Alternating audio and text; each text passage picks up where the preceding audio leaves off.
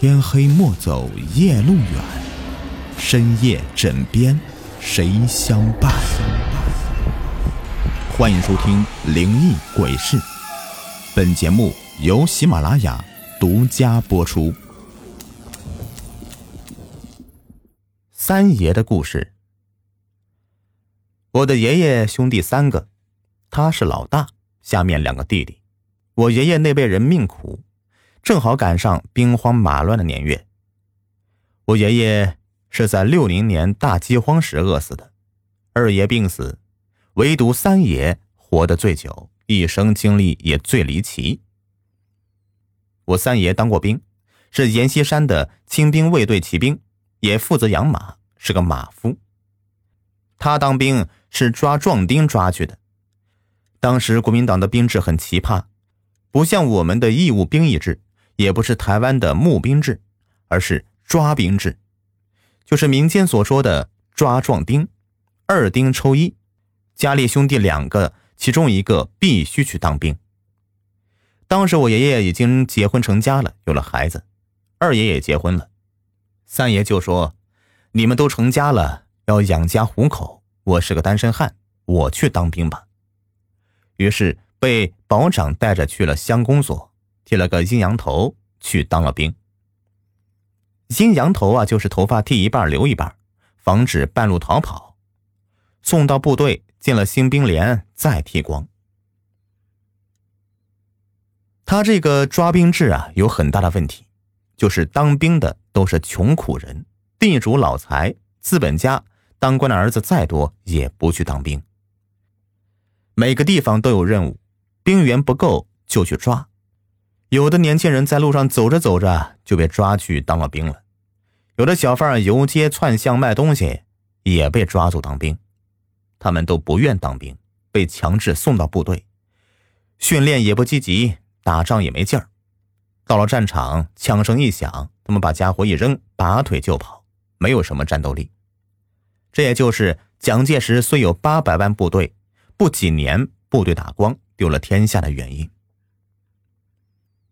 我三爷当兵去了山西，他有个特长，会养马，因为他在家里面就养过马。可能我的爷爷家境不错，家里养着马，就被调到阎锡山的卫队营去养马。平时没事啊，骑着高头大马，穿着笔挺的卫队军装，在太原城溜达，很是威风。不过我三爷的心眼好，好行善事儿，这也是我家祖传的家训。就是害人之心不可有，防人之心不可无，多行善事儿，行善积德。一天，他骑马外出，看到一个老太婆坐在路边，抱头痛哭，就下马问他怎么回事儿。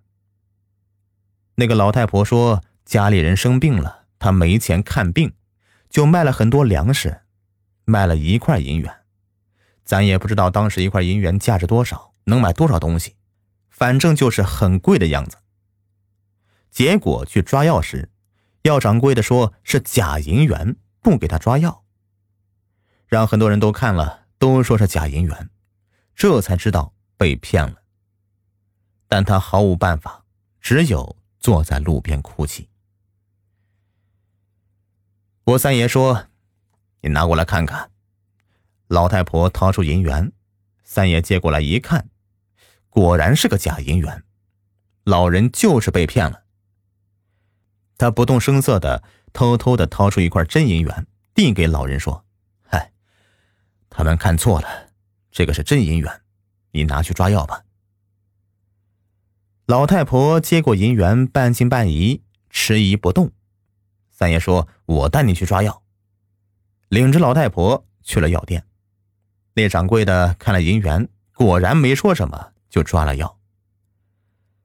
三爷走出药店，骑上马走了。还有一次，他外出办事儿，看到路边一群人在哭爹喊娘，走近一看，只见到几个人正在捆绑一个青年人，拉着往外走。年轻人家里的男女老少哭爹喊娘，拉着不放。三爷就下马问他怎么回事那个为首的说他是保长。这小子通共，要送到县衙。那个年月，通共就是很大的罪。旁边一个年轻妇女哭着骂道：“天杀的王麻子，俺男人得罪你了，你就说俺通共，你坏良心喽！天打雷劈呀！”周围围了很多人，都是指指点点的说：“太冤枉了，那是个好后生啊。”三爷一看明白了，结结巴巴，他掏出证件一亮说。我是严长官的卫兵，你把这个人交给我吧。我正好去县衙办事儿，我把他交到县里问问，有罪就法办，没事儿就放出来，怎么样，保长？保长正在跳脚耍威风，忽然冒出来一个当兵的要带走人，他顿时懵了，不知道要怎么办了，瞪着眼看着三爷不言语。三爷一看火了，啪的一拍腰里的盒子炮。大声说：“怎么还不相信我了？”保长一看惹不起，连忙说：“哎，好好好，老总，你带他走吧。”三爷带着那个人走了，一路上问清楚了情况，确实是冤枉的。到了县里，进了警察局，三爷帮他讲了情况，说是保长误抓，确系冤屈，又请警察局的知事。开了个证明信，让他拿着回家了。这些事情啊，都是三爷亲口告诉我们的，还有很多这样的事儿，我都忘了。一九四九年，解放军华北军区集中三十多万的主力部队围攻太原。二月，阎锡山坐飞机逃跑，并指示部下依靠太原坚城顽抗。三月，彭德怀亲临太原前线指挥。四月。解放军经过了拼死血战，攻占了太原城，山西各地闻声投降。从此，阎锡山在山西四十年的统治结束了。三月中旬，阎锡山的家属亲戚向西安逃跑，三爷所在的卫兵营骑兵连奉命护送，权贵们带着大包小包坐车逃跑，卫士们骑着马保护，车轮滚滚，马蹄嘚嘚，一路西逃。突然，后面响起了密集的枪声。原来，解放军的先头部队追上来了。哒哒哒，解放军的机枪刮风一般的扫射过来，骑兵连的人纷纷中枪落马。眨眼功夫，骑兵连的士兵就伤亡殆尽，只剩下了无人骑乘的马到处乱跑。三爷爷中了枪，打在小腿上，他大叫一声，掉落马下，摔倒在路上。三爷机灵，他顺势一滚。掉进路沟里，钻进草丛里躲起来。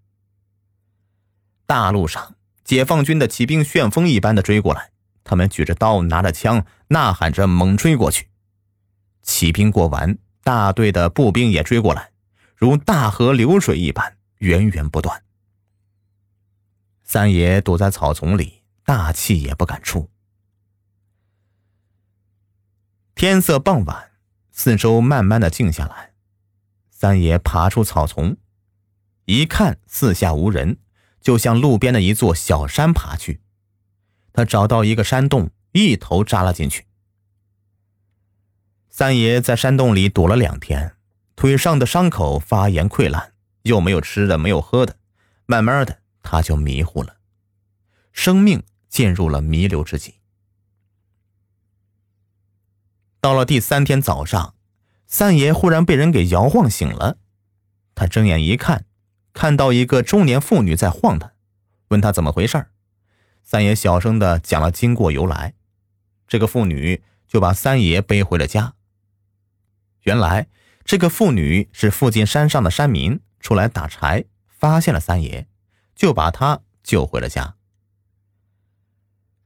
山里的山民都会用草药治病，他采来草药。敷在三爷的小腿伤口上治伤。本来三爷的伤也不重，没伤及到要害，又加上三爷正年轻，没多久就痊愈了。